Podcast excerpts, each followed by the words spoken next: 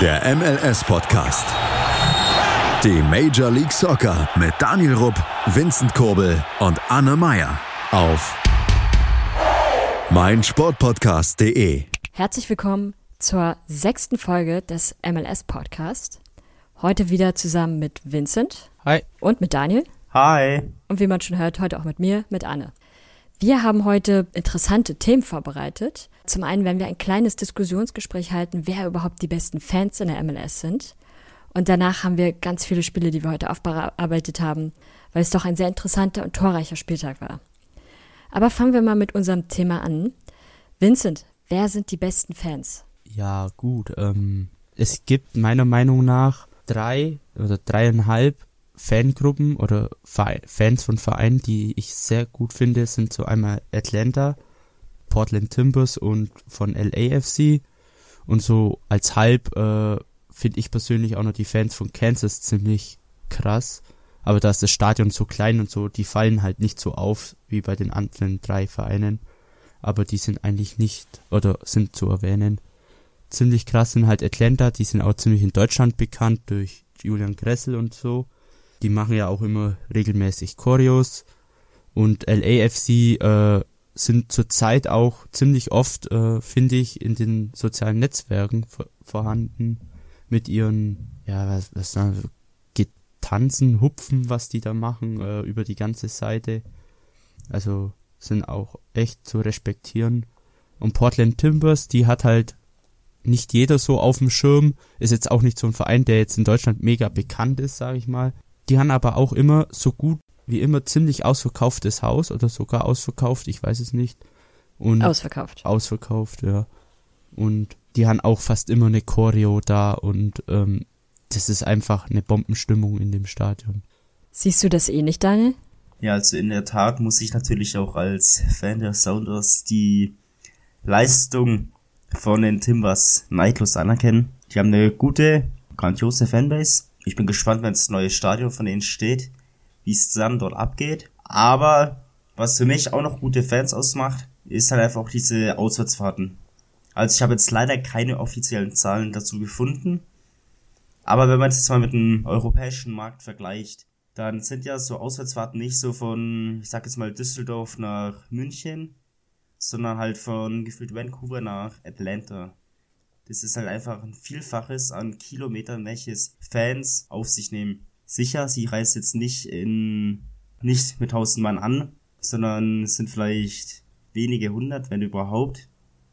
Und auch das finde ich respektabel. Und da bin ich mir sicher, dass jedes MLS-Team ein paar Kandidaten hat, die wirklich die Kilometer Woche für Woche auf sich nehmen. Aber da gibt es immer ganz witzige Bilder, ganz kurz dazwischen. Wenn man so Auswärtsspiele von einigen Teams sieht oder fast von allen Teams, gibt es so immer, also zu jedem Spiel ist immer auch ein Fan der anderen Mannschaft dabei. Und dann sieht man aber teilweise die Situation, dass nur ein einziger Fan des sozusagen Auswärtsteams mit vor Ort ist und dann einfach das Team anfeuert. Das ist irgendwie super witzig und auch cool. Ja, aber davor ziehe ich halt meinen Hut, weil der macht es halt wirklich, weil er Bock drauf hat. Aber ich habe dennoch ein Team, welches ich, vor welchen ich meinen Hut ziehe von den Fans, und zwar ist es LAFC. Vincent hat es ja bereits schon erwähnt. Und ich finde, dass die, dass das Team von LAFC, nicht das Team, die Fans, haben in der Saison schon oft gezeigt, was sie können. Aber wie siehst du das, Anne? Zum LAFC bin ich tatsächlich relativ neutral, was die Fans angeht. Also sie hatten schon ein paar ganz coole Aktionen und feiern eigentlich das Team auch immer ganz gut, was ich cool finde. Ich muss euch in einer Sache aber widersprechen. Ich finde die Fans von Atlanta jetzt nicht besonders cool. Das ist einfach nur eine riesige Masse. Aber die von Vincent benannten Choreos, so viele habe ich ehrlich gesagt von denen noch nicht wahrgenommen.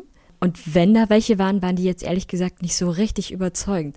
Da gibt es einfach andere Team- oder Fangruppen, die unglaublich gut beeindrucken können. Da würde ich beispielsweise ähm, die Portland Timbers dazu sehen und äh, Seattle Sounders ebenfalls, also die Fans der Sounders, weil die einfach immer, im Englischen heißt es Typho, die haben einfach immer ihre Typhos, die so mega riesig sind. Das sind dann, da, da stehen ganze Geschichten hinter, da hat man sich richtig für Mühe gegeben. Und gerade diese Rivalität zwischen auch den Sounders und äh, den Timbers macht das immer super interessant, weil beide immer so gegenseitig dann, wenn die Spiele sind, so Anti-Typhus haben, aber die super geil sind.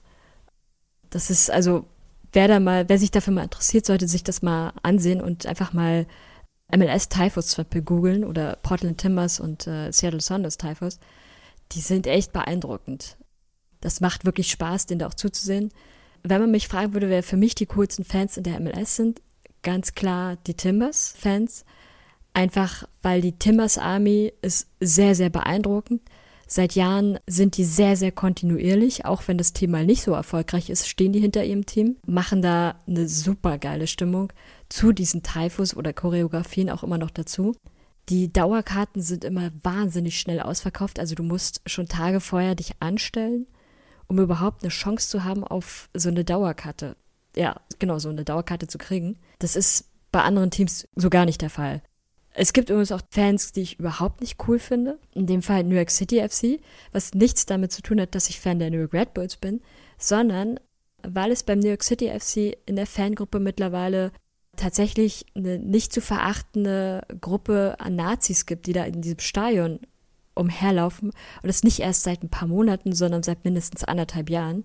Und die zum einen versuchen, so irgendwie europäische Ultras nachzumachen, indem man dann äh, sich vorher versucht, mit den anderen Fans zu prügeln was, äh, weiß ich nicht, mich beeindruckt sowas so gar nicht. Viel schlimmer ist aber auch, was dann so für Sticker verteilt werden, die so ganz eindeutig rassistisch sind und auch aus deutscher Sicht irgendwie auch als Nazis tatsächlich betrachtet werden können. Und ey, sowas will ich nicht im Stadion haben.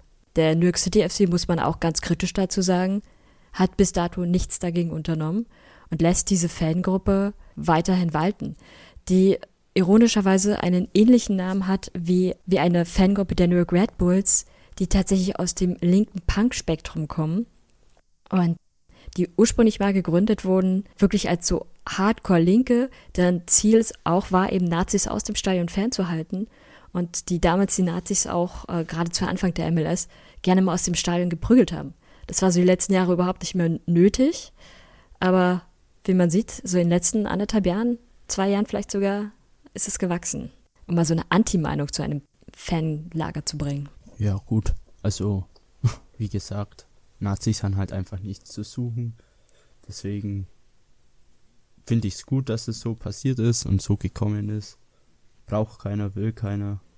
Ja, sie sind ja noch da. Und äh, auch von Aber der, wie heißen, äh, Third Rail? Third Rail heißen sie genau. Das ist die größte Fangruppe beim New York City FC. Auch von denen hat bisher niemand großartig was unternommen. So viel eher verleugnet man so ein bisschen, dass es diese Gruppe gibt, aber es gibt seit anderthalb Jahren immer wieder Aufkleber und eindeutige Szenen, die ganz klar nachweisen, dass es diese Gruppe gibt, dass es da ein großes Nazi-Problem mittlerweile in der Fangruppe gibt. Und die Gruppe ist halt in den letzten anderthalb Jahren nicht zu verachten gewachsen. Also da bekleckern sich die Fans beim New York City FC nicht mehr rum und auch der Verein oder das Team nicht.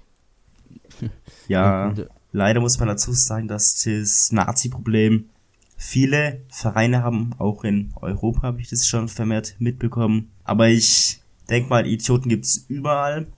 Nur sollte es halt im Interesse auch des Vereines sein, dass halt nach außen hin ein gutes, ein positives Bild rübergebracht wird. Aber das ist halt, wie gesagt, bei New York City FC leider nicht der Fall. Ja, genau, das ist das Problem.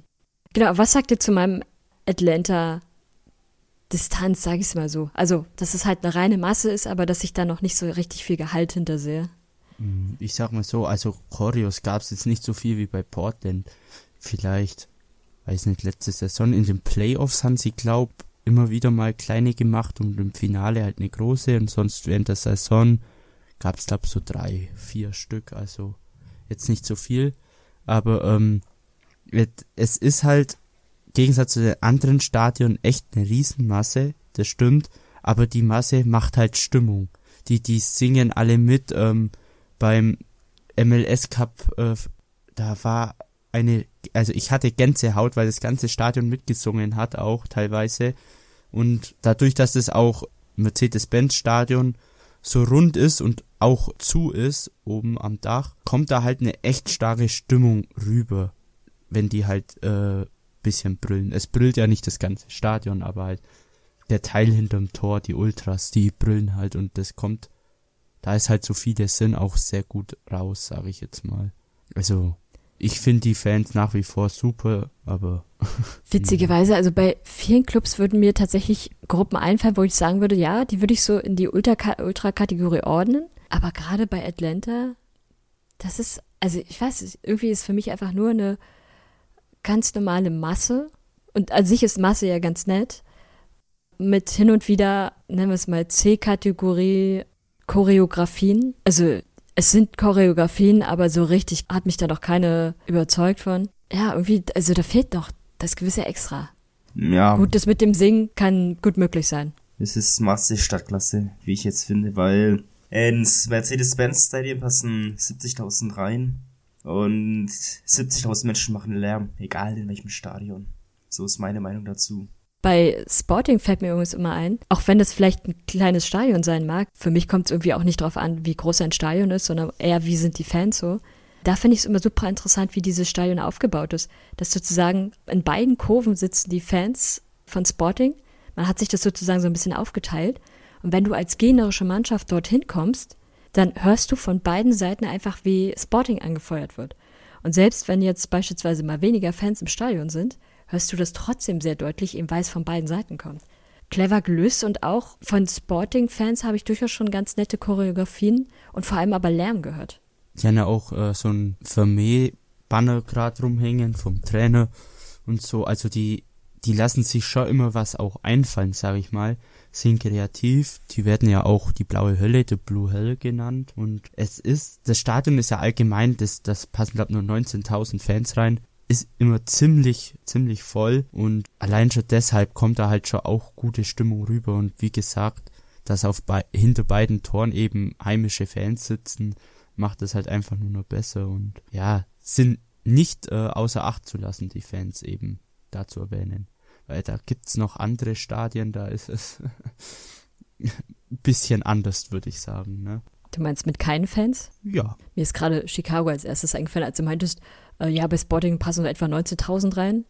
Wenn man sich anguckt, wie viele Leute zuletzt bei äh, den Chicago Fire Spielen war, da wäre noch Platz dann. Da, da, da gäbe es noch Freitickets zu verschenken wahrscheinlich. Ja. Was mir noch einfällt, was sagt ihr zu den Fans des neuen MLS-Teams von Cincinnati? Die haben mich schon in der USL überzeugt. Also ich habe mhm. ich hab gerade die USL jetzt nicht so verfolgt, aber was ich über Cincinnati gesehen habe und deren Fans hat mich überzeugt. Und auch das Heimspiel, das erste Heimspiel von denen war tipptopp. Und ihr? Ich finde, dass die Geschichte von Cincinnati auch in dem gesamten Team und eben auch in der Fangruppe so wahnsinnig gut aufgebaut ist oder mit eingezogen wurde. Der, der größte Fanclub nennt sich die Innenstadt. Und das ist irgendwie schon witzig zu sehen, wenn Amerikaner als Fangruppe sich einen deutschen Namen geben. Und auch so ansonsten, ich kenne sie seit Jahren tatsächlich eben aus der USL, kenne sie durch ihre Aktionen. Und ja, sind auf jeden Fall, verspreche ich mir in den nächsten Jahren durchaus einiges. Äh, das ist, finde ich, eine Fangruppe, aus der richtig viel Potenzial kommen kann, mit guten Aktionen und guten Choreografien. Ich glaube, sie hatten in ihrem ersten Spiel auch eine. Oder ich bin mir nicht mehr hundertprozentig sicher. Mhm.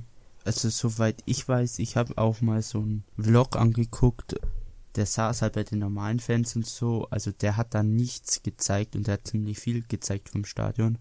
So, ich glaube, da war jetzt nichts, aber. Da kommt noch eine, ich bin sicher. Ja, bestimmt. Und die haben ja auch in der USL den Zuschauerrekord damals geknackt. Also die werden jetzt nicht so ein Stadion wie Atlanta bekommen, aber die werden, denke ich, dann schon ziemlich ausverkauftes Haus haben. Nicht vielleicht immer total ausverkauft, kann natürlich auch sein, aber schon sehr voll. Also das wird jetzt kein Verein, wo das halbe Stadion leer ist. Ich glaube, wie viel soll das Stadion glaube so um die 30.000 rum sollte es haben, das neue. Wenn ich mich jetzt nicht irgendwie vertue.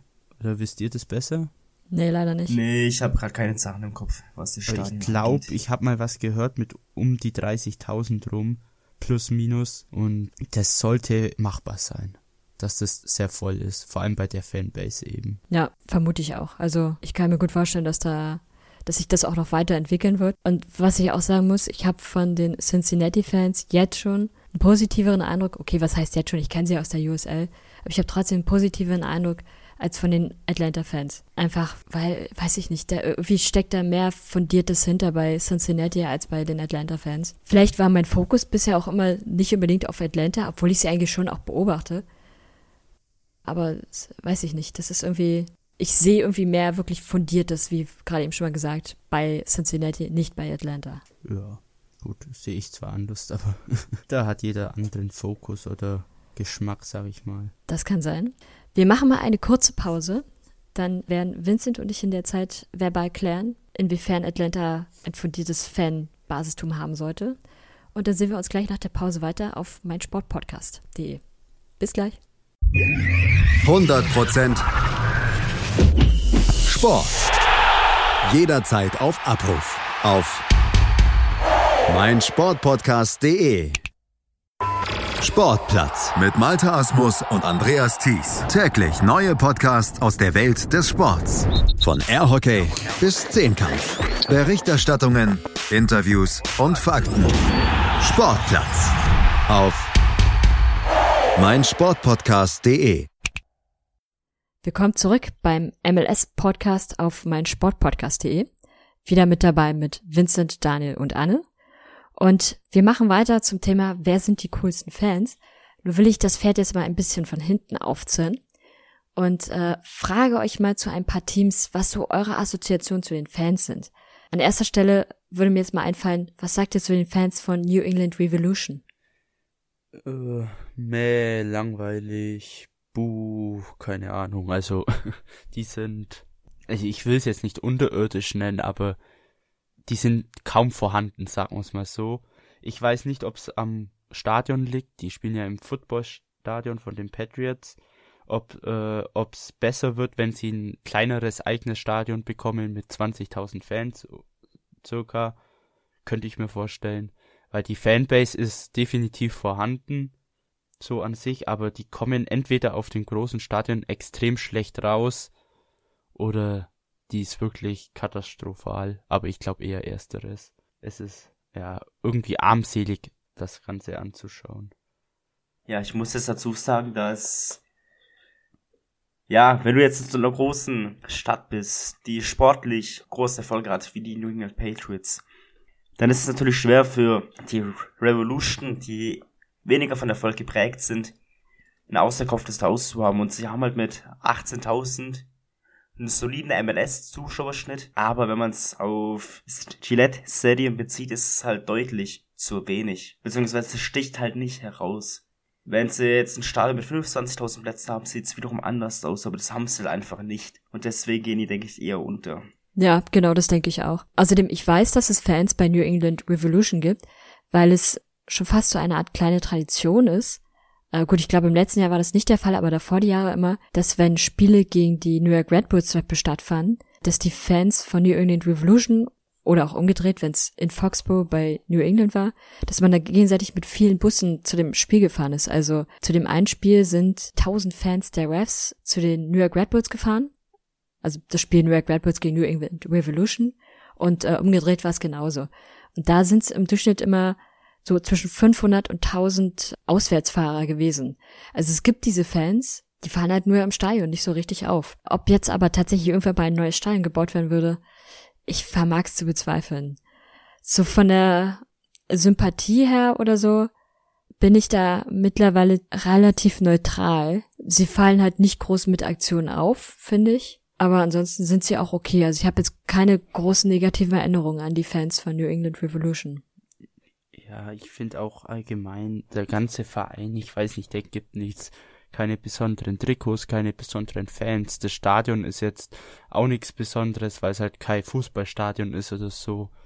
Hm, ich, das Einzige, was vielleicht etwas besonders ist, aber das hebt halt für mich null die Sympathiepunkten, ist, dass äh, nach dem Spiel halt drei so Revolutionäre mit ihren, mit so alten Gewehren in die Luft schießen.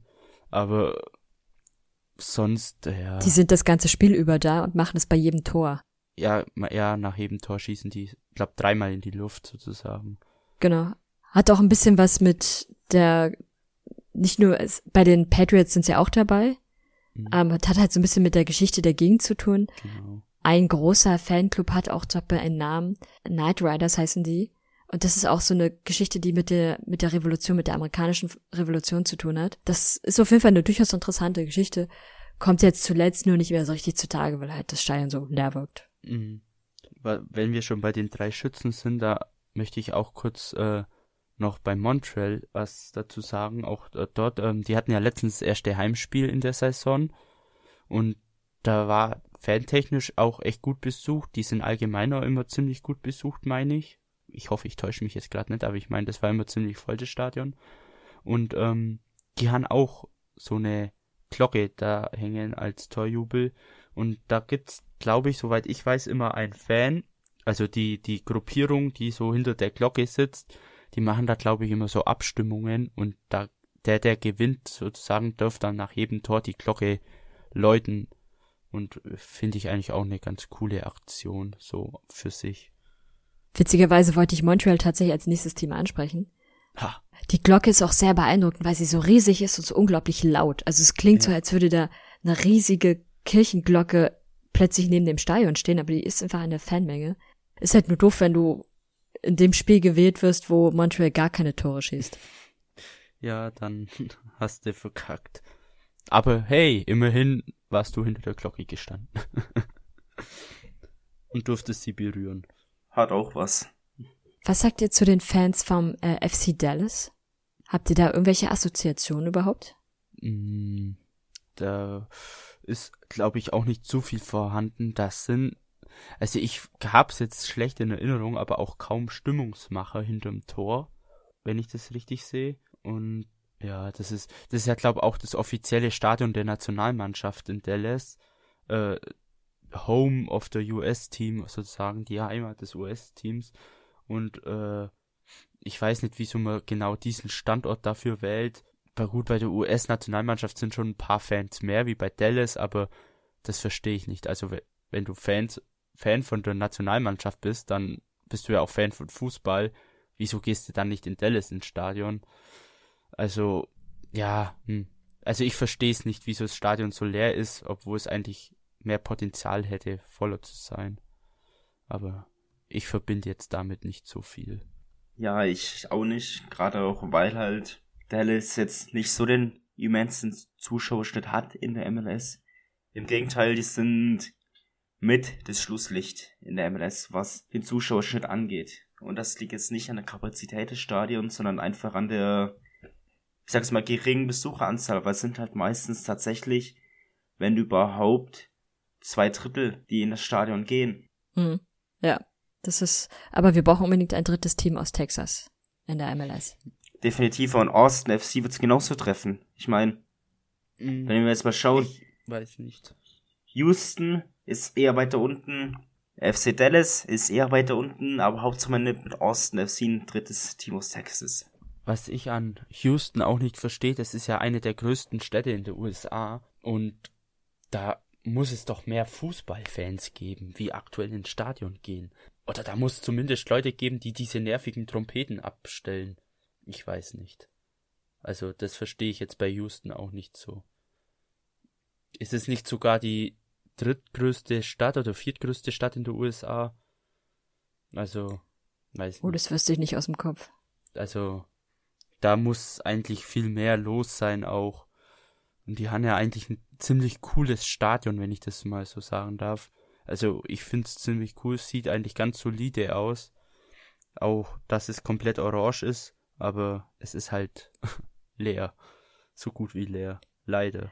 Hm. Was mir, wenn ich so an die MLS-Teams denke, ich beschäftige mich echt wirklich viel mit dieser Liga. Aber wenn es ein Team gibt, was mir einfach seit Jahren nie auffällt, sei es in Sachen Team, aber auch Fans, dann ist es Houston. Also ich habe einfach gar keine Assoziation oder gar keinen großen Bezug zu diesem Team, weil es so unscheinbar ist. Sie sind nicht wirklich sportlich erfolgreich gewesen in den letzten Jahren, wären also auch nicht groß mit bestimmten Dingen aufgefallen. Und auch die Fans sind jetzt bisher, zumindest rein subjektiv bei mir, nie irgendwie, ja, angekommen. Nee, und auch spielertechnisch sind, glaube ich, nur zwei Spieler, die auffallen, das sind Albert Elis und Manotas. Sonst äh, ist auch da graue Maus. Also. Ja, ähm, na gut, da gab's ja zuletzt dann noch Beasley gab es, der dort eine Zeit lang gespielt hat, meine ich.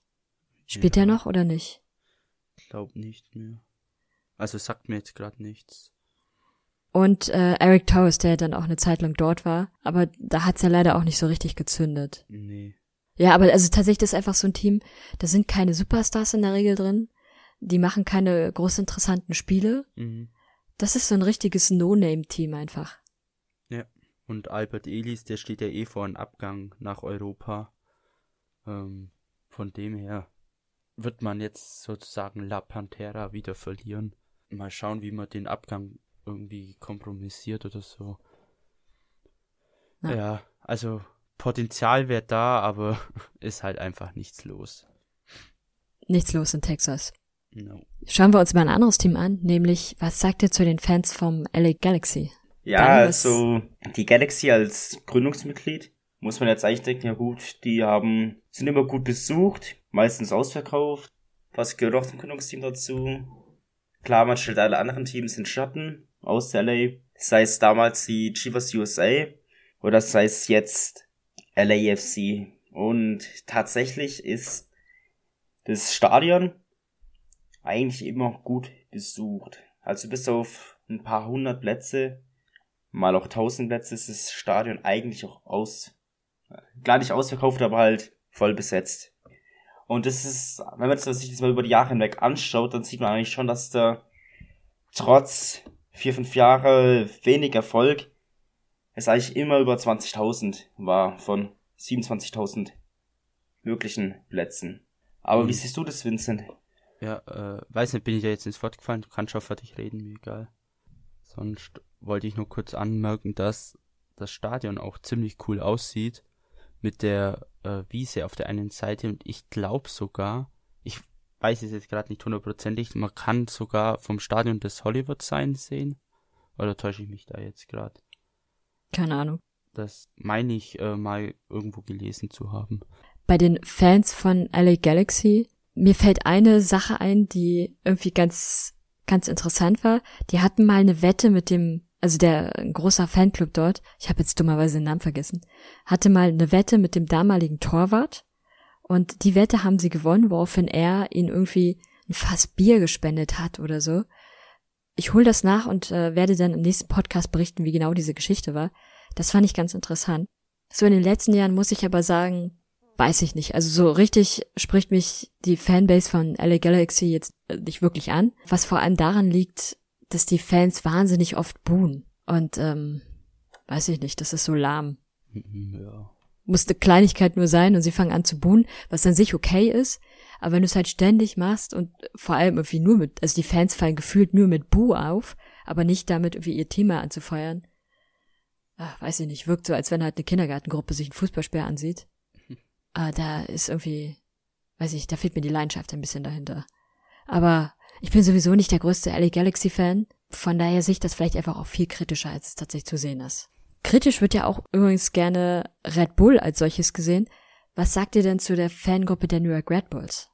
Ja, ja, wie gesagt, mit den Problemen am Stadion und Standort und so weiter, da gibt's ja ein bisschen Probleme wegen Bauarbeiten und das Stadion ist jetzt in New Jersey, das ist jetzt, ja, also da leben schon genug Menschen, sage ich jetzt mal, aber es ist halt von dem meisten Teil, was so New York umgibt, ein bisschen aus, außerhalb, ist das Stadion nicht so voll, wie es voll sein könnte weil es gab schon mal Spiele, auch in den Playoffs, da ist es schon ziemlich oder sehr voll, aber halt jetzt in der regulären Saison ist es eher leer, finde ich.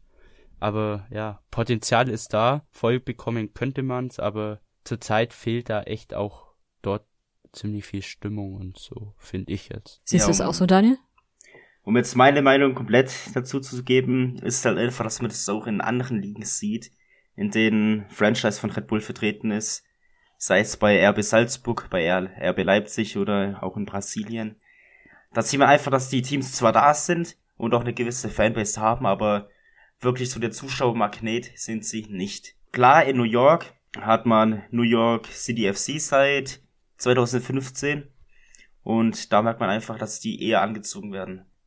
Aber deren Zuschauerzahlen sind übrigens in den letzten Jahren auch ganz schön stark gefallen. Die Zuschauerzahlen sind auch klar gefallen, definitiv, das bestreite ich auch nicht ab, aber trotzdem muss man überlegen, dass die, dass dieses Franchise erst seit einer geraumen Zeit existiert und das Franchise von Red Bull hat's halt schon seit mehr als einem Jahrzehnt. Ja, Von aber daher, also. Und ich weiß nicht, wie es in Zukunft sein wird. Wir sind die Red Bull New Yorks eigentlich eher sympathisch. Aber ich weiß nicht, ob das auf lange Sicht so sinnvoll ist, tatsächlich zwei Teams in New York zu haben. Genauso wenig denke ich, dass es Sinn macht, zwei Teams in LA zu haben. Oder drei Teams in Texas. Ja, also wir wollen ja noch mehr Teams in Kalifornien gründen. Mal zur New Yorker Fanszene. Das ist natürlich die, die ich am allerbesten kenne. Und ich bin eben auch Fan der New York Red Bulls geworden, weil mich diese Fanszene tatsächlich so angesprochen hat. Nicht auf Masse gesehen, sondern weil die Leute, die dahinter stehen, sehr, sehr interessant sind. Also zum einen gibt es so drei große Fanclubs. Der eine ist im letzten Jahr verboten worden. Mhm. Also er hat Steinverbot bekommen. Und ansonsten, diese Fanclubs machen tatsächlich gut Stimmung, sind sehr interessant auch von ihrer Auf, von ihren, von ihrem Aufbau her, von ihrer Idee her. Und vor allem, wenn man sich so ein bisschen mehr mit dir beschäftigt, wird man ganz schnell feststellen, die haben einen richtig guten Humor. Die haben so einen sarkastisch bösen Humor, der mich immer super gut anspricht. Und äh, tatsächlich auch die Fans der New York Red Bulls machen relativ häufig Choreografien. Es gibt eine Choreografie, die mich bis heute wahnsinnig beeindruckt. Und das ist die, wie sie den damaligen Trainer Mike Petke gezeichnet haben auf so ein Transparent, auf so ein riesiges Transparent, was dann vom Dach runterhing, wie er das Supporters Sheet nach oben hielt. Und das zeigt einfach die Szene, wie dieser Club das erste Mal, ja, was gewinnt, was Nennenswertes gewinnt. Und dann der Trainer, der früher dort auch gespielt hat und der Trainer ist und so ein leidenschaftlicher Trainer ist, das Ding hochhält. Und ähm, so in dem Stil arbeiten die wahnsinnig viel mit ihren Transparenten auch. Es gibt auch sehr coole Transparente, gerne gegen den New York City FC. Das ist immer sehr unterhaltsam, diese Spiele dann. Ich mag die Fanszene sehr, auch wenn sie vielleicht wer sich nicht mit beschäftigt, nicht unbedingt immer auffallen. Aber so ein Blick hinter die Tore äh, in die Southward lohnt sich auf jeden Fall. Und wer mal die Chance hat, ins Stadion zu gehen, sollte sich dann Richtung Southward orientieren. Die machen Stimmung. Das wird man dann hören. Ein letzter Club, der vielleicht auch noch interessant ist, aber vielleicht auch gar nicht interessant, weil so, weiß ich nicht. Also was sagt ihr zu Philadelphia Union? Ich finde die Sons of Bands, also die Haupt-Ultra-Gruppe, ich finde die sehr stark. Also die machen viel auch stimmungsmäßig, auch mit der Kaltpyro machen sie ziemlich viel. Und ähm, es sind jetzt, es ist jetzt nicht die größte Gruppe, sage ich jetzt mal. Und äh, aber der Teil, der vorhanden ist, die machen halt echt viel für ihren Verein und die stehen auch hinter ihrem Verein. Also die finde ich sehr gut. Allgemein ist das Stadion jetzt nicht so voll. Ich würde jetzt mal so sagen, so 65 bis 75 Prozent ausgelastet vielleicht. Außer bei Derbys und Playoffs, da ist es natürlich fast komplett voll. Also das Stadion kann schon voll werden. Aber das liegt auch in Chester, was äh, von Zentrum von Philadelphia, glaube ich, äh, gut ne, äh, zwei Stunden entfernt ist. Also ja. Aber dafür hat das Stadion einen echt schönen Ausblick, den schönsten Ausblick in der MLS, finde ich.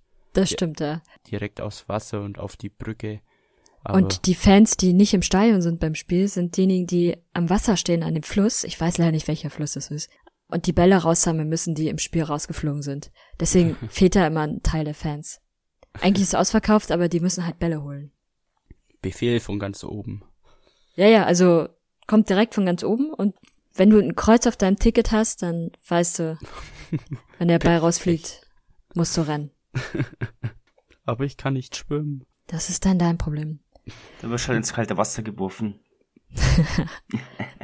Fällt euch ansonsten noch irgendein Club ein oder also irgendeine ja. Fanbase, die ihr irgendwie speziell findet? Ja, man kann nicht jeden Verein eigentlich erwähnen, der in irgendeiner Art und Weise seine Daseinsberechtigung hat, was Fans angeht. Ich für dich jetzt, ich meine, man kann jetzt das Negativbeispiel erwähnen, welches vom Zuschauerschnitt her ganz unten ist. Ob es Sinn macht, weiß ich jetzt nicht. Oder man lobt natürlich Atlanta, wie es vorhin schon getan haben.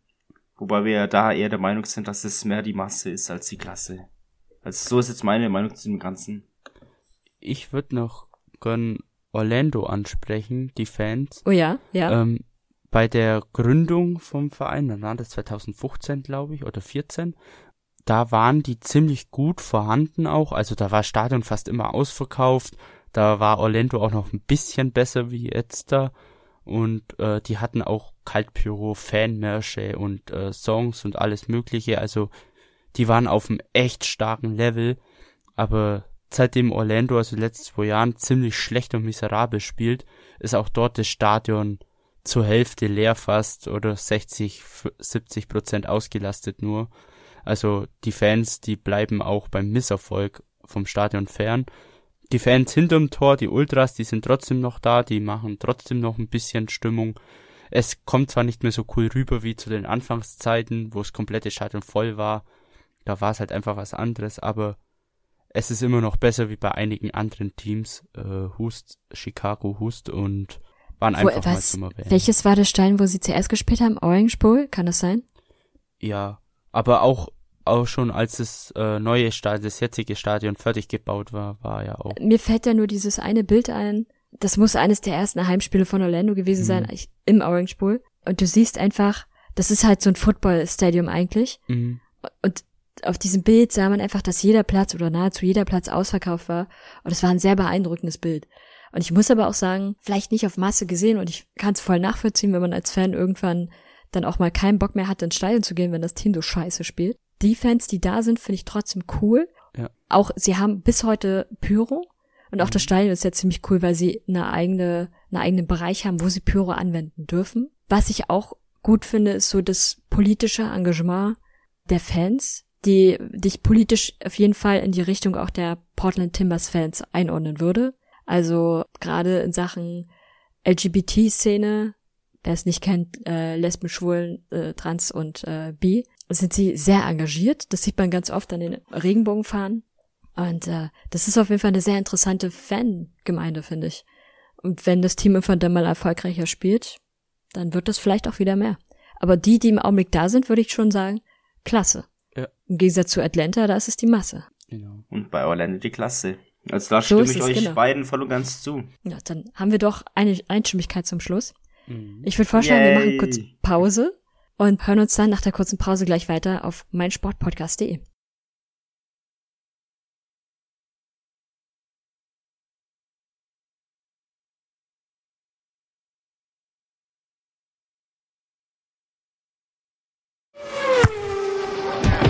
Die komplette Welt des Sports. Wann und wo du willst. Auf meinsportpodcast.de. Sheffield Shots. Das WM Daily von Total Clearance. Täglich alle Infos zu den Spielen im Crucible Theater mit Christian Ömicke und Andreas Thies auf meinsportpodcast.de. Willkommen zurück beim MLS Podcast auf meinsportpodcast.de. Und wir haben gerade in der Pause eine hitzige Diskussion schon gehabt über ein Spiel, womit wir direkt mal anfangen werden. Vincent, du hattest dir nämlich das Spiel New York Red Bulls und Sporting Kansas City angesehen. Was war da los? Ja, also erstmal waren vier Tore los, also das Spiel endete 2 zu 2. Fangen wir erstmal mit den schöneren Sachen an. Ja, es ging in der 24. Minute gegen Kansas mit Johnny Russell in Führung. Und dann gab's äh, in der 52. Minute einen Zuckerpass von, äh, glaub Christian Saceres war's, auf Daniel Reuer, der dann plötzlich allein vor Tim Melia stand, ihn ausspielte und dann zum 1-1 einschob. Und dann hat noch äh, Brian White sein erstes Saisontor gemacht, das 2-1 für die Red Bulls. Und in der 88. Minute hat dann ein 16-Jähriger zum dritten Mal getroffen in dieser Saison, Gianluca Busio zum 2 2 entstand. Ähm, da war der Jubel natürlich groß, kurz vor Schluss dann doch noch einen Punkt geholt zu haben. Und dann, fünf Minuten später, kam dann die strittige Szene. Ähm, es handelt sich natürlich um den Red Bull-Spieler ähm, Romero Gamara, auch, kann, auch genannt Kakao. Kakao oder nee, Kaku, Kaku, so, ups. Kakao kann man trinken. So, äh, Kaku. Und ähm, der hat halt aus Frust den Ball weggeschlagen und hat dann, ob aus Versehen oder Absicht, kann man jetzt natürlich nicht sagen, aber laut ihm seiner Aussage war es aus Versehen, hat er den Ball über der ba oder der Ball ist halt über die Bande geflogen und einem Fan voll ins Gesicht rein, ähm, der danach auch behandelt werden musste, der Fan. Gab natürlich Rot dann und bisschen Rangelei und so, aber Kaku hat sich dann auch entschuldigt und hat mit den Fans und glaubt mit den Fans selber auch gesprochen danach und nochmal entschuldigt. Also schon fair verhalten dann auch und ja, dass es halt keine Absicht waren. So, es ist halt einfach blöd, dass sowas passiert und es ist unnötig, dass man den Ball noch wegschlägt, wohl schon alles vorbei ist, sag ich mal. Naja, also man, man muss aber auch sagen, wie die Szene überhaupt entstanden ist. Ähm, der Ball sprang von einem, also die Red Bulls waren gerade im Aufbau sozusagen, also stürmten gerade nach vorne und der Ball sprang von einem Sporting Kansas City Spieler ab ins Aus. Und ähm, Kaku dachte, er kriegt jetzt den Einwurf und war quasi schon am Ball und plötzlich pfiff aber der Schiedsrichter und zeigte Einwurf für äh, Kansas City, was eine Fehlentscheidung in dem Moment war. Und weil er sich in dem Moment so darüber geärgert hat, ähm, wollte er halt den Ball gegen die Bande schießen. Und äh, ja, der ist halt leider rübergegangen. Die Aktion war super dumm, muss man sagen. Und ich fand auch seine Reaktion, als er die Karte dann gesehen hat, dass er so die Arme ausbreitete und tat so, warum denn jetzt? Fand ich auch völlig unnötig.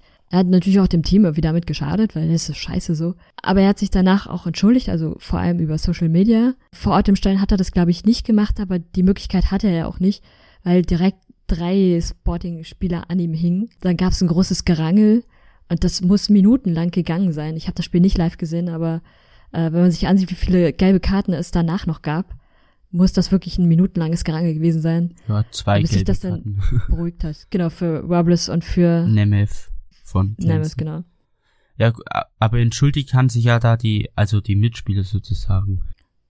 Genau, die Red Bull-Spieler sind dann nach dem Spiel fast allesamt ähm, noch zu dem Fan gegangen und haben sich ähm, jeder einzeln entschuldigt. Aber die Sporting-Spieler waren wohl auch bei dem Fan.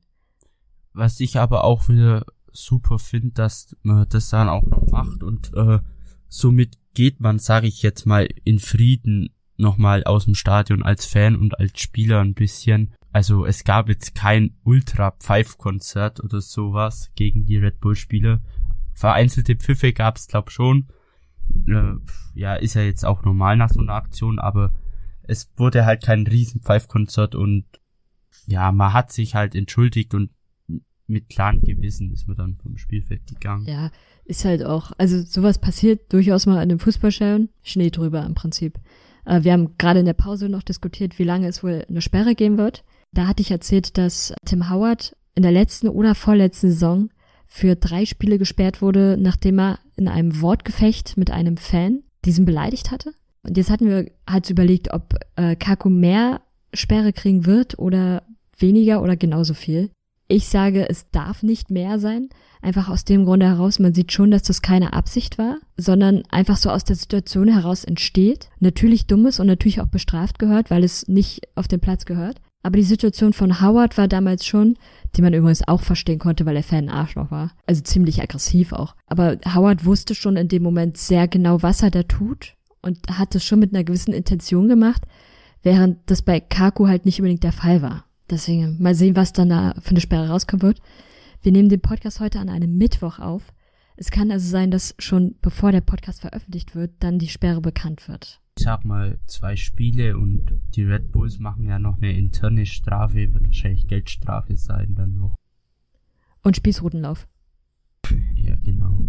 Definitiv schon bei drei Spielen, wenn ich ehrlich bin. Auch eine Idee. Ja. Vincent, hast du noch ein zweites Spiel, was du dir angesehen hast? Ja, das habe ich. Ähm, ich habe mir noch Salt Lake gegen Orlando inspiziert. Hm, ja, fand ich namentlich ziemlich interessant auch. Und äh, da gab's auch was zu sehen, sag ich mal. Ähm, das Spiel endete 2-1 für Salt Lake, das Heimteam. Das Stadion war jetzt mit 16.000 Zuschauern für die Lage ziemlich gut voll gefüllt, sag ich mal. Äh, 1-0 schoss ziemlich früh nach einer Viertelstunde Sam Johnson, ist äh, ein Destinate Player aus Liberia. Ja, erstes Saisontor. Mal schauen, wieso der Destinate Player ist, weiß ich bis heute noch nicht, aber mal schauen, was er noch so drauf hat. Dann das 2-0, das Highlight vom ganzen Spiel. Also Savarino flankt leicht nach hinten und dann steht dort ein gewisser Damir Kreilach und der zieht halt direkt ab und der Ball, der fliegt so schön unter die Latte ins Tor rein von, boah, circa, was würde ich sagen, circa 20 Meter vielleicht oder bisschen. Ja, könnte passen. Ja, so, also direkt Volley äh, und, unter die Latte, also ein Zuckerschuss von Damir Kreilach ist ja auch einer der sympathischsten Spieler, finde ich, in der MLS. Und ja, am Schluss hat dann noch Nani per Freistoß ein 2 zu 1 geschossen. Anschlusstreffer, aber bewirkte nicht viel. Orlando verliert mal wieder. Wer hätte es gedacht? Und Salt Lake hat sich durch diesen Sieg eine relativ gute Ausgangslage geschaffen. Die sind jetzt zwar achter Platz, aber punktetechnisch äh, sind sie nach oben ich glaube, sechs Punkte und du bist in den Playoffs. Aktuell, gut, hat's noch nicht viel zu bedeuten, aber in der MLS geht sowas schnell. Man ist wieder dabei, sag ich mal. Aufgefallen ist übrigens auch, es gab wieder keine rote Karte. Und der Mikrailach, der ja vor zwei Spielen eine rote Karte kassiert hatte und deswegen letztes Spiel nicht dabei war, bringt zu seiner Rückkehr gleich das Tor. Ja. Aber dafür Was? gab's insgesamt sechs gelbe Karten. Das waren dann schon einige mehr. Aber kein Rot. Aber, aber keine. noch eine kleine Randnotiz zu dem Spiel. Das habe ich auch noch gelesen. Das war jetzt die fünfte Begegnung in der MLS zwischen beiden Teams und das erste Mal, dass Real Salt Lake gewonnen hat. Zuvor gab es zwei Unentschieden und zwei Siege für Orlando. Also das ist einfach mal als, ich sag jetzt mal, net to know. Stimmt, ja. Dann kannst du ja direkt mal weitermachen, Daniel. Ja. Welches Spiel hast du dir angesehen? Welche Spiele, muss man ja sagen. Und zwar gab es ja am Samstagabend drei schöne Begegnungen. Zum einen Houston gegen San Jose, Seattle gegen Toronto und Minnesota gegen New York City FC. Alle Spiele hatten eine kleine Besonderheit. Für Minnesota war es das erste Heimspiel im neuen Stadion. Für Houston, beziehungsweise bei Houston gegen San Jose, gab es eine Spielunterbrechung, beziehungsweise es wurde zur zweiten Halbzeit erst später wieder angepfiffen, weil ein Unwetter kam. Und Seattle gegen Toronto war quasi das Spitzenspiel, weil bislang beide Teams noch ungeschlagen waren. Das Schöne aber an allen drei Spielen will ich ja jetzt keinen von euch vorenthalten und zwar war es durch die ganzen Wetterverschiebungen, Verzögerungen und und und kam es halt, wie es kommen musste. Und binnen 10, 11 Minuten sind, glaube ich, wirklich 10 Tore gefallen in den drei Spielen. Und ich hatte wirklich alle drei Spiele gleichzeitig laufen an meinem Laptop. Und es war einfach ein tolles Gefühl zu sehen, aha, da fällt ein Tor, gut, dann kriegst du im Ohr mit, gut, da fällt jetzt auch ein Tor. Und spätestens nach dem neunten Tor habe ich gar nichts mehr gepeilt, weil es dann einfach wirklich dermaßen geil war. Aber alles auf Anfang. Fangen wir mal mit Houston gegen San Jose an. Ja, also am Anfang muss man sagen, das Spiel war von den Zuschauern her gut besucht, klar nicht ausverkauft und zum Hause gab es keine Tore. Beide Teams hatten gute Chancen, aber letzten Endes wurden sie nicht genutzt.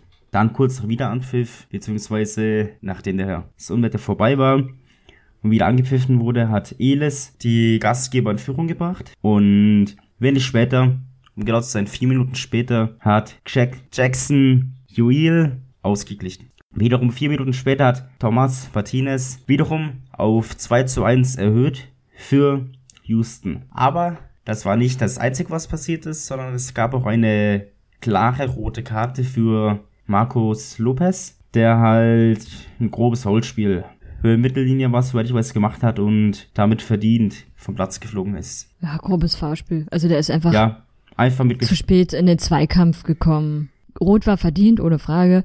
Was mir aber in der Szene aufgefallen ist, sofort kommt ein Spieler von Houston angerannt, Thomas McNamara, und schubst den am Boden liegenden Spieler von den Earthquakes. Sorry, das geht auch nicht. Also dafür hätte er eine gelbe Karte kriegen müssen. Ja, definitiv hat er aber letzten Endes nicht. Weil was hat er da zu suchen? Was hat er an dem anderen Spieler zu suchen? So klar, der hat einen Foul begangen, aber der lag, der saß auf dem Boden, der hat nichts gemacht, ist auch, also die Situation war beendet und er statt sich um seine eigenen Teamkameraden zu kümmern, rennt er zu dem anderen, um den am Boden sitzend zu schubsen. Also, war super dämlich. Er hat übrigens, glaube ich, keine gelbe dafür bekommen. Nee, hat er nicht. Und es gab noch einen Elfmeter in der 19. Minute. Stimmt. Der da war verschossen was. wurde. Also.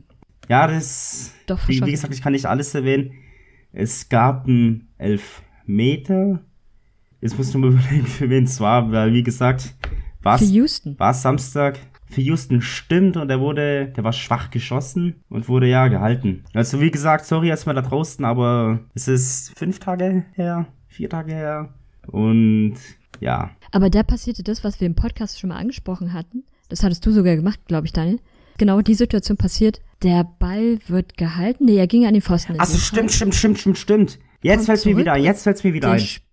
Spieler macht den Ball wieder rein. Ja. Und dann, was ist passiert? Es ein direkter Freistoß. Also wie gesagt, dass, Yes. dass, dass ich mir das nicht gemerkt habe, was ist los bei mir.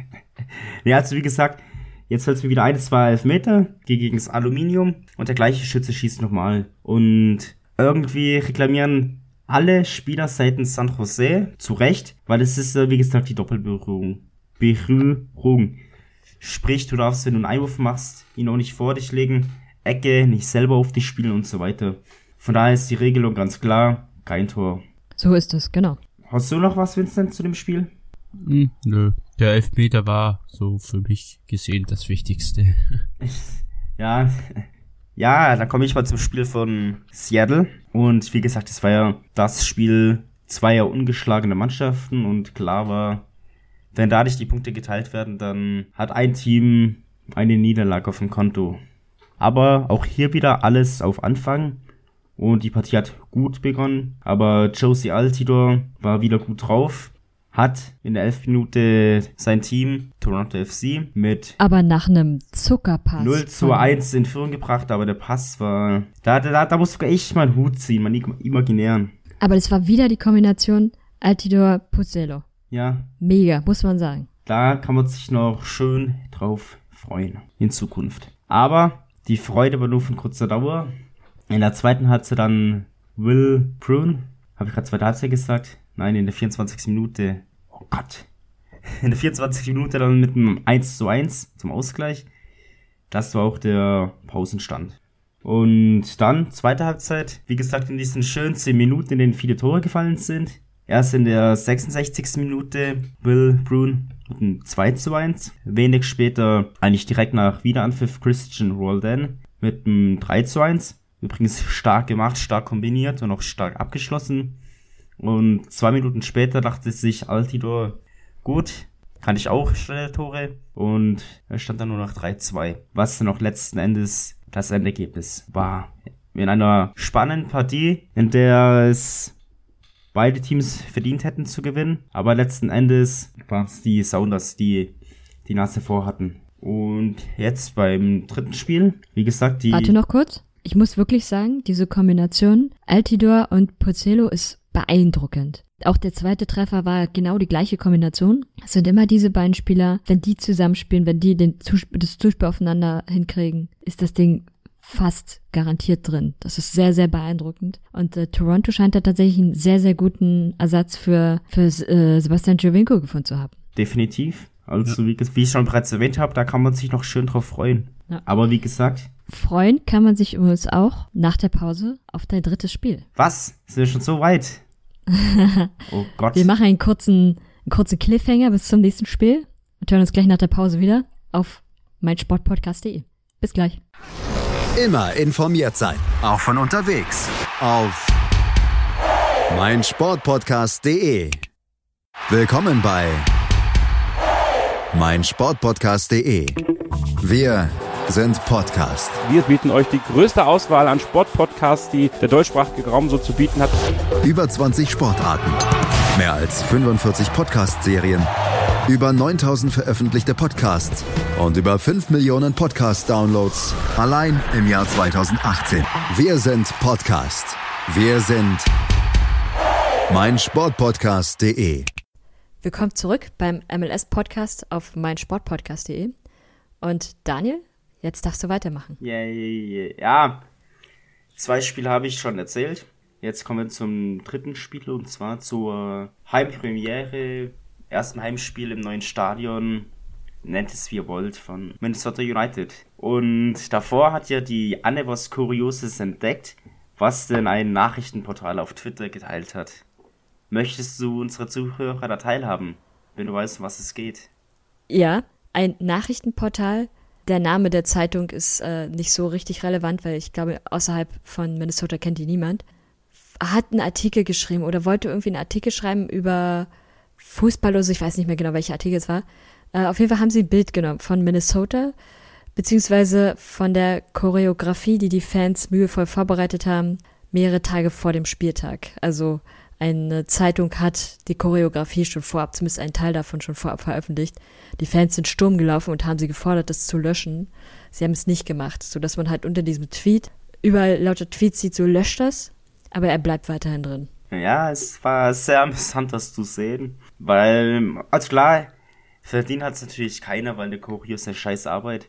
Und wenn man dann merkt, Beziehungsweise wenn sie dann so geleakt wird, dann ist es halt auch wiederum doof und macht die ganze Arbeit einerseits kaputt und andererseits einen Überraschungseffekt für das Team. Aber darum soll es nicht gehen. Ganz kurz aber noch, es war tatsächlich aber eine sehr nette Choreografie, muss man sagen. Sehr groß. Ich kann es nicht beschreiben. Wer sich dafür interessiert, sollte mal auf die Seite von Minnesota gehen und sich dann die Spiele, die Fotos vom Spieltag ansehen. Das ist schon nicht schlecht, auf jeden Fall. Fürs erste Heimspiel dort in dem neuen Stadion. Gut gemacht. Ja, aber wie gesagt, kommen wir jetzt mal zum Spielverlauf an sich. Gab auch wieder einige Tore. Um genau zu sein, gab es vier Tore in sieben Minuten. Angefangen mit einem wunderschönen Tor von Alonso. Hat er natürlich alles in Seattle gelernt. Dann kamen zwei Blitztore in zwei Minuten von Valentin Castellanos und Ismail Tayuri Shradi. Ich hoffe, ich spreche den Namen jetzt richtig aus. Ja, wie gesagt, ich habe irgendwie das Ganze nicht so groß mitbekommen weil halt einfach nebenbei noch zwei Spiele liefen, wo gerade auch Tore gefallen sind. Aber dann wiederum prompt die Antwort, zwei Minuten später, 20. Minute, Angelo Rodriguez, ein 2-2. Und da hat man schon gemerkt, in welche Richtung sich diese Partie lenkt. Dann für mich die Szene des Spieltags, beziehungsweise auch schon die Torhüteraktion des Jahres. Also klar, Fehler passieren, auch Torhüter sind nicht perfekt. Aber das war doch mal wieder so kurios, wo man nicht weiß, ob man lachen soll oder halt einfach Mitleid mit dem Torwart haben soll. Weil sowas halt einfach wirklich, ja, ein kapitaler Torwartfehler war. Für alle, die, die es nicht gesehen haben, schaut euch die Szene an. Es lohnt sich. Ja, also was ist passiert? Es gab eigentlich eher so einen Rückpass Richtung Torwart. Der will ihn irgendwie mit dem Fuß annehmen, aber irgendwie schafft es, den Ball, ja, ins eigene Tor zu lenken. Also ich kann nicht mal beschreiben, wie er es geschafft hat, weil auf den TV-Bildern sah es halt einfach wirklich dermaßen kurios aus und wie gesagt, man kann es nicht in Worte fassen, was da genau geschehen naja, ist. Ter Stegen hat es damals auch geschafft. Der hatte doch auch mal so einen Aussetzer bei der Nationalmannschaft. Was war gegen die USA? Oder dieser Torwart von Mainz, wie hieß er nochmal? Zentner, glaube ich. Da ist aber nichts passiert. Der, der hat's noch retten können, der hat's ja. noch retten können. Aber der, der hat über den Ball gehauen. Ja, stimmt. Aber es ist so ähnlich von der Auffassung her. Ja, aber wie, wie, gesagt, sowas passiert den besten Torhütern. Und ich denke, Sean Johnson wird's überstehen. Dann gab's aber, wie gesagt, bis zur Halbzeit nichts mehr. Und dann, die zweite Halbzeit war ruhiger. Also sprich, erste Halbzeit wurde das komplette Pulver verschossen von beiden Teams beziehungsweise nicht von New York City FC, weil da hat Ismail Tayuri Shradi nochmal vorgeschossen, Doppelpack. Hat auch wieder klasse gemacht und das war dann auch der Endstand. Also insgesamt war es auch eine faire Partie und das 3 zu 3 geht auch letzten Endes, finde ich, in der Höhe voll und ganz in Ordnung. Ja, würde ich auch sagen. Zu dem Sean Johnson-Ding, der war ja früher übrigens bei Chicago da fällt mir immer so ein bisschen ein, irgendwie scheint der New York City FC so ein bisschen Pech zu haben mit äh, Torhütern. Es gab vor, ich glaube, es war 2015, gab es schon einmal so eine unglaublich kuriose Situation mit dem New York City FC Torwart. Ganz böse Zungen würden behaupten, das war einfach nur, äh, dass er das Team von innen heraus zerstören wollte. Der Torwart war nämlich äh, Ryan Mera, der Keeper eigentlich bei den New York Red Bulls, der zweite äh, Torwart bei New York Red Bulls ist, aber in dem Jahr ausgeliehen war. Und dem passiert ist, dass er Richtung Ball rannte und den Ball sozusagen greifen wollte oder wegschieben wollte und dann den Ball aber dummerweise in genau die Richtung schob, wo, nee, also er wollte ihn nicht wegschieben, er wollte ihn eigentlich greifen. Der Ball rutscht ihm aber weg und rutscht dann genau in die Richtung des zusätzlich noch kommenden Gegenspielers und äh, Tor, ja. Das war auch so ein sehr kurioses Tor. Wobei ich natürlich, äh, Elf Freunde hat das Ding bei Facebook auch wieder gepostet von Sean Johnson. Ich bin immer nicht so ein Fan von Elf Freunde, weil sie mit so einer gewissen Arroganz gegen die MLS gehen. Und also so viel Witz da sollte man jetzt nicht auf ihn geben. Das passiert, glaube ich, fast jedem Torwart mal. Und es gab an diesem Wochenende noch eine ganz andere Szene, die ich viel dümmer fand, weil sie auch ähnlich unnötig war. Und also da frage ich mich auch, wie das entstanden ist beim Spiel New York City FC, äh, New York City FC sag ich schon, Chicago Fire gegen Vancouver das 1-1 endete, gab es nämlich in der 53. Minute die Situation, zu dem Zeitpunkt stand es 0 zu 0, dass der Torwart von äh, Fire, David Aust, rennt zur Strafraumgrenze und will dort sich den Ball sozusagen holen, nehmen, rutscht, rutscht über den Rasen und greift nach dem Ball, aber er kann den Ball nicht halten. Und ohne dass irgendwie ein Gegenspieler ihn bedrängen würde, verliert er halt wieder diesen Ball und versucht dann noch, ihn nochmal wegzuschieben, damit der Gegenspieler, der in der Nähe ist, nicht rankommt. Reicht aber trotzdem nicht und äh, ja, dann fällt plötzlich das Tor, weil auch so der gesamte Strafraum von Chicago in dem Moment stillsteht. Also das bewegt sich da niemand. Alle scheinen in so einer Art Schockstarre zu sein, wie angeleuchtete Rehe. Und äh, Vancouver dankte sich mit dem Tor dann. Also das fand ich fast noch ein bisschen kurioser als das von Sean Johnson. Gibt es sonst noch Punkte zu dem New York City FC Spiel? Hm. Nö, also ich habe jetzt sonst nichts mehr. Nee, ich bin auch fertig soweit. Dann habe ich da nämlich noch ein Spiel. Atlanta hat gespielt auswärts gegen New England Revolution. Und ich sag schon vorab schon mal, es gab einen Sieg für Atlanta. Aber der erste Sieg der Saison, die MLS rastet quasi schon aus, was ich übrigens völlig unnötig finde, weil, und jetzt mal Butter bei die Fische, herzlichen Glückwunsch Atlanta, du hast 2 zu 0 gegen New England Revolution gewonnen, die qualitativ einem PDL-Team entsprechen, nicht einem MLS-Team. Und also, die hätten viel höher gewinnen müssen. Ganz kurz, die beiden Tore waren jeweils von äh, Barco in der 29. und 49. Minute. Beide Vorlagen waren von Villabar. Die waren auch okay soweit. Aber das fing schon früh an. Martinez bekommt ein richtig gutes Zuspiel und steht quasi alleine vor dem Torwart. Und der kriegt es nicht hin, den Ball äh, in das Tor zu machen. Also der Golden Boot-Winner aus dem letzten Jahr macht so ein Tor nicht. Also der war einfach, das hätte er machen müssen. Und der vergeizt völlig. Kurz darauf hat Julian Gressel dann auch nochmal eine sehr, sehr gute Chance. Da wird der Ball noch von der Linie gefischt. Oder er rollt so quasi parallel zur Linie sowieso. Also ob er reingegangen wäre, ist fraglich. War aber auch eine gute Chance.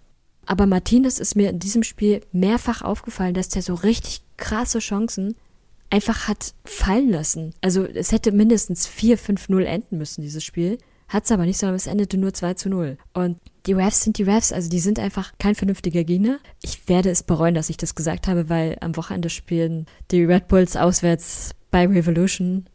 Und äh, Derby. die Red Bulls ha haben schon das ein oder andere Spiel dort verloren auch. Das ist auch so ein dummes Pflaster, aber genauso wie Chicago. Beides sind keine guten Teams, aber trotzdem verlieren die Red Bulls dort immer. Oder häufig mal. Deswegen, ich werde es garantiert bereuen. Aber trotzdem, das Spiel hätte für Atlanta einfach viel höher ausgehen müssen. Und sie haben es völlig vergeigt. Wäre das ein anderes Team gewesen, was nicht so eine unglaublich schlechte Defensive hat wie die Refs, dann hätten sie dieses Spiel verloren, ganz einfach. Also die Refs hatten sogar auch Chancen. Die haben sie dann wegen ihrer Schusseligkeit wieder mal versaut. Das ist also, ich sehe ehrlich gesagt noch keine, keinen rosigen Weg für Atlanta. Und dass die MLS da jetzt so wieder große Artikel über Atlanta schreibt, leuchtet mir nicht ein, weil verdient haben sie es ehrlich gesagt nach so einem Spiel trotzdem nicht. So ja, sie haben die ersten Punkte gemacht jetzt, das, den ersten Sieg. Aber wenn man sich zum Beispiel mal Houston ansieht, die bisher noch kein Spiel verloren haben, dafür aber, ich glaube, drei oder vier Spiele gewonnen und eins unentschieden, vier Spiele waren es, das ist was ganz anderes. Und über Houston schreibt niemand Jubelhymnen. Von daher, Atlanta hat noch einiges an Arbeit zu tun. Das ist, hat mich so nicht so richtig überzeugt. Ja. Habt ihr was zu dem Spiel? Nee, also, ja, wie gesagt, es war fast ein Pflichtsieg. Es ist irgendwie, tut's ja weh, so das so zu nennen, aber es ist halt einfach so gegen die Refs. Es ist halt einfach so ein Team, da musstet ihr die drei Punkte abfangen. Und sonst, ja, Chancenverwertung ist noch nichts. Debö hat immer noch kein System, finde ich. Oder er hat ein System, aber das funktioniert noch nicht so richtig. Ja, also mal schauen, wie es nächste Woche wird. Vielleicht schaffen sie es ja irgendwie der Euphorie und so noch Punkte zu entführen. Oder sie versagen wieder kläglich wieder vor. Aber sonst kann Aber ich da auch nichts hinzuzufügen. Dieser Martinez, wie er quasi, ich glaube, in der einen Situation stand er sogar vor dem leeren Tor und hat nicht getroffen. Und das war so ein Sinnbild einfach für die Saison bisher von Atlanta. Mhm. Man hat an seiner Körpersprache gesehen, dass irgendwas nicht stimmt. Und wenn du zwei Riesenchancen vergibst auf diese Art, weiß ich nicht. Also da gibt's, glaube ich, arge Probleme noch bisher in diesem Team. Ich empfehle wirklich mal, sich die Highlights anzusehen und sich ganz speziell die Szenen von Martinez anzusehen. Das ist negativ beeindruckend. Ja. Negativ beeindruckend, Daniel? Ja, absolut. Also ich war auch schockiert, als ich die Highlights gesehen habe von Martinez, was halt auch seine Chancenverwertung angeht. Aber man muss natürlich wiederum Ezekiel Barco zugutehalten, dass er beide Tore mit einer Klasse gemacht hat und das war schon bemerkenswert. Also auf Barco kann Atlanta meiner Meinung nach eher hoffen als, als auf Martinez. Im Augenblick ja. Also Barco hat die Tore gemacht, Martinez nicht. Naja, mal abwarten. Übrigens ganz nebenbei, Hochachtung an Daniel, der hier fast am Sterben ist heute. Was ihr nicht hören werdet, aber er gibt sich alle Mühe, hier durchzuhalten. Ähm, durchhalten wollte auch, um mal eine Umleitung zu machen oder Einleitung, wollte auch LA Galaxy, die gegen Philadelphia Union gespielt haben. Und ja, ich weiß nicht. Also, fangen wir mal an. 27 Minute. Slatan Ibrahimovic macht ein Tor. Nichts Neues, aber wenn man sich mal bitte dieses Tor ganz genau ansieht, dann wird man feststellen, dass sich dieser sehr große Spieler, ich weiß nicht, wie groß er ist, aber er ist einfach ein Kopf größer als all seine Mitspieler, dass sich dieser große Mitspieler beim Absprung zum Kopfball auf dem Gegner abstützt, ihn sozusagen auch nach unten drückt und dann das Tor macht. Sorry, das Tor kannst du nicht geben so, aber es ist ihm gegeben worden. Fand ich ehrlich gesagt eine Frechheit. Weil du siehst eindeutig, das ist ein Stürmerfoul und ein Spieler wie Ibrahimovic, wenn der sich auf einen Spieler anlehnt oder auflehnt und ihn wirklich runterdrückt, man sieht es, dem kann man nicht nur das Tor schenken. Und Tor schenken ist genau das richtige Stichwort, weil nämlich es gab noch ein zweites Tor und auch dieses zweite Tor hat Ibrahimovic gemacht. Es war ein Elfmeter. Und allein wie dieser Elfmeter schon wieder gepfiffen wurde, ist genau so ein Ding. Wenn Ibrahimovic mich merkt, dass er dann doch nicht mit dem Kopf rankommt und seine Größe mal doch nicht ausspielen kann, lässt er sich super gerne fallen. Spätestens sobald er merkt, dass ein Mitspieler in der Nähe ist oder auch nur der Meinung ist, ihn irgendwie berühren zu dürfen. Das ist mir jetzt schon mehrfach aufgefallen, dass er sehr leicht zu fallen neigt, obwohl das von seiner Körperstatur her einfach nicht erklärbar ist. Und in dieser Situation war es, er springt hoch, der Gegenspieler springt auch hoch und ein anderer Gegenspieler von Philadelphia fällt in dem Moment. Und dann beim Runterkommen sozusagen fällt auch Ibrahimovic über den am Boden liegenden anderen Spieler. Aber da ist die Situation auch schon wieder vorbei. Und trotzdem kriegt er den Elfmeter geschenkt. Das hat sich sogar der Videoschiedsrichter angesehen und man gibt ihm diesen Elfmeter. Und sorry, das ist eindeutig Slattern-Bonus. Jeder andere Spieler hätte da keinen Elfmeter gekriegt. Weil, also es war eine ganz normale Situation. Er ist nicht behindert worden und schafft es aber trotzdem nicht, da ranzukommen und kriegt seinen scheiß Elfmeter. Davor gibt man ihm aber auch noch ein Tor, obwohl er eindeutig fault.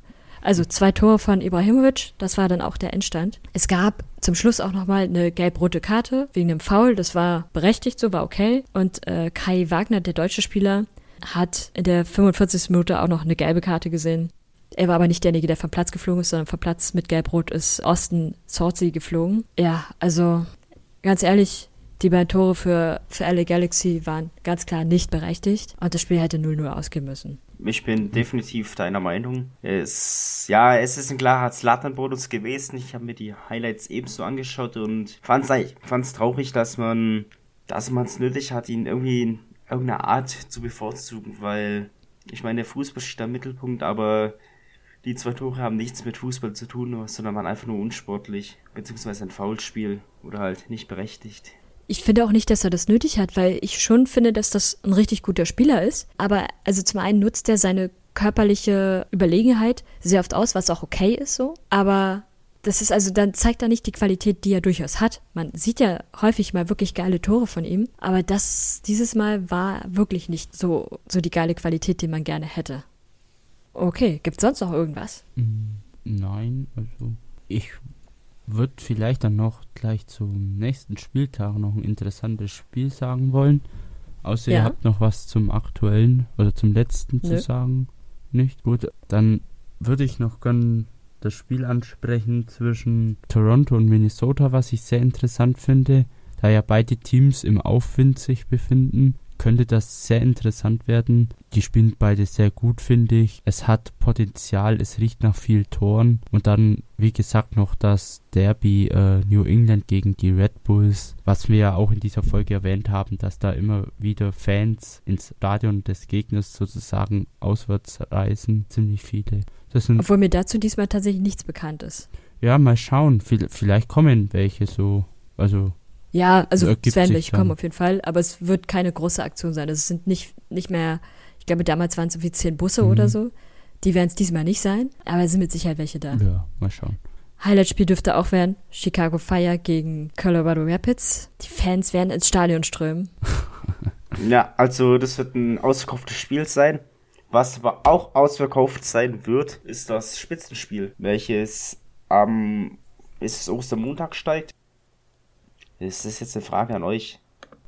Ähm, ich weiß nicht, wann man eigentlich ja. Team spielt. ja, Schande Ja. über ihn. Anpfiff ist Montag. 1 Uhr. Montag 1 Uhr. Ja, gut. Also Montag 1 Uhr. Wer es mit mir anschauen will, ich werde im Discord anwesend sein, sofern es einen einzigen hier nur geben wird, der Lust drauf hat. Ansonsten, ansonsten laden wir euch nach wie vor ein, Samstagabends in Discord zu kommen, mit uns die Spiele gemeinsam anzuschauen, zu reden, einfach einen schönen Abend zu haben. Lohnt sich diesen Samstag auch, weil ab 19 Uhr sind Spiele. Da ist eben auch dieses Highlight-Spiel Chicago gegen Colorado oder eben Montag 1 Uhr LAFC gegen Seattle. Ja, gut, äh, Samstag 19 Uhr ist ja auch noch Philadelphia gegen Montreal und dann ab Genau. 21 Uhr Orlando gegen Vancouver. Also durchaus interessante Spiele dabei. 22 Uhr dann Atlanta. Heimspiel gegen den FC Dallas. Da kann man sich dann mal ansehen, ob die Fans tatsächlich so cool sind oder ob sie einfach eine lahme Masse sind. Das soll es von uns für heute gewesen sein. Vielen Dank fürs Zuhören. Gebt uns gerne Feedback, wenn ihr welches habt oder Themenvorschläge. Ansonsten laden wir euch auch gerne ein, auf den Discord-Server zu kommen. Der ist unten immer in der Beschreibung verlinkt. Folgt uns bei Twitter beziehungsweise folgt unserem Hashtag, der MLS-Podcast. Da könnt ihr, wie gesagt, gerne auch Feedback schreiben, eure Meinung schreiben oder Ideen. Und ja, habt ihr sonst noch was zu sagen? Chill mit Ö, würde ich sagen. Frohe Ostern. Genau. Frohe Ostern und bis zum nächsten Mal. Ciao. Ciao. Der MLS-Podcast. Die Major League Soccer mit Daniel Rupp, Vincent Kurbel und Anne Meyer auf meinsportpodcast.de. Wir klingen nicht nur gut, wenn wir direkt am Spielfeldrand stehen Die Adler Mannheim bleiben der Tabellenführer in der deutschen Eishockeyliga. oder direkt von der Schanze berichten. Wir haben einen spannenden ersten Durchgang gesehen. Bei den Springern Kamil Stoch führt vor Zielen Bartol. Wir sehen dabei auch noch gut aus. Borgia Sauerland ist offizieller Ausstatter von meinsportpodcast.de. Borgia Sauerland. Berufsbekleidung, Arbeitsschutz und mehr auf borgia-sauerland.de.